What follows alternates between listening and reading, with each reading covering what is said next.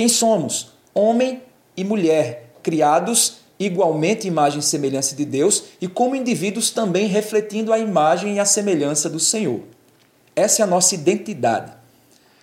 No entanto, sabemos que o pecado veio ao mundo e o pecado então trouxe a morte. A morte é a condição espiritual em que nós estamos desconectados dessa fonte da vida que é o Senhor.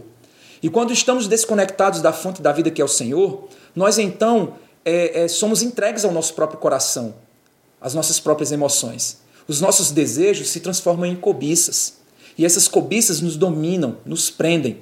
É como a palavra de Deus diz: nós, nós nos tornamos escravos das nossas paixões e dos nossos prazeres. Nós somos conduzidos por essas paixões e prazeres. Ou seja, elas dominam a nossa natureza.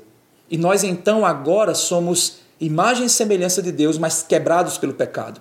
E por isso nós refletimos o ser de Deus, mas temos em nós uma natureza pecaminosa que nos domina, com desejos, com vontades, e essa é a nossa identidade.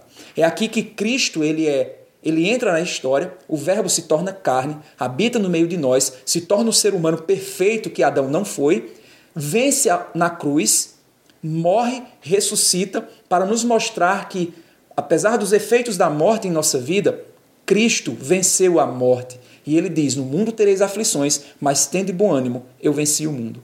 Então, diante disso, a palavra de Deus diz que a criação caiu. Mas aquele que está em Cristo, nova criatura é. As coisas velhas se passaram e eis que tudo se fez novo. Portanto, diante disso, nós nos tornamos uma nova criação, criados em Cristo Jesus para as boas obras que Deus preparou de antemão para que andássemos nelas. Pela graça sois salvos por meio da fé. Isto não vem de vós, é dom de Deus, não vem de obras. Afinal, das, afinal de contas, nós somos movidos pelos nossos desejos. Não vem de obras, para que ninguém se glorie. Vem pela graça do Senhor.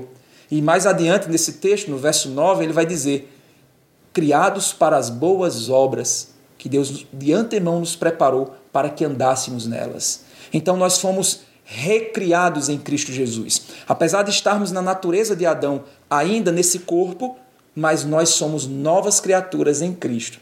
O apóstolo Paulo ele diz que o homem exterior ele se corrompe dia após dia, mas o homem interior se renova em entendimento para experimentar a boa, perfeita e agradável vontade de Deus. Romanos 12. Por isso nós somos chamados, como Romanos 12 diz: Rogo-vos, pois, irmãos, pelas misericórdias de Deus, que apresenteis os vossos corpos como sacrifício vivo, santo e agradável a Deus. Esse é o vosso culto racional. E não vos conformeis com esse mundo, com esse sistema que quer ensinar você que você tem que seguir os seus desejos. Não, não se conforme com esse mundo, mas sede transformados pela renovação do vosso entendimento, para a partir de um entendimento renovado, você possa perceber e assim, como o texto continua dizendo, provar a boa, perfeita e agradável vontade de Deus. Pois afinal de contas, quando Deus criou todas as coisas, Deus criou homem e mulher, no sexto dia, o texto diz que Deus viu tudo o que havia feito e eis que era muito bom. Então, a vontade de Deus criada para nós, a identidade que Deus nos deu em Cristo e a identidade que Ele nos criou lá no Éden, é essa vontade boa, perfeita e agradável do Senhor. É essa a identidade que Deus tem para você. A identidade em Cristo, a identidade de alguém que foi criado imagem e semelhança de Deus, caiu no pecado, mas não permanece no pecado, pois Cristo veio e tornou você uma nova criatura. Então a sua identidade está em Cristo. A sua identidade não está nos seus desejos. A sua identidade está em Cristo Jesus, que te recriou para viver e experimentar a boa, perfeita e agradável vontade do Senhor em sua vida.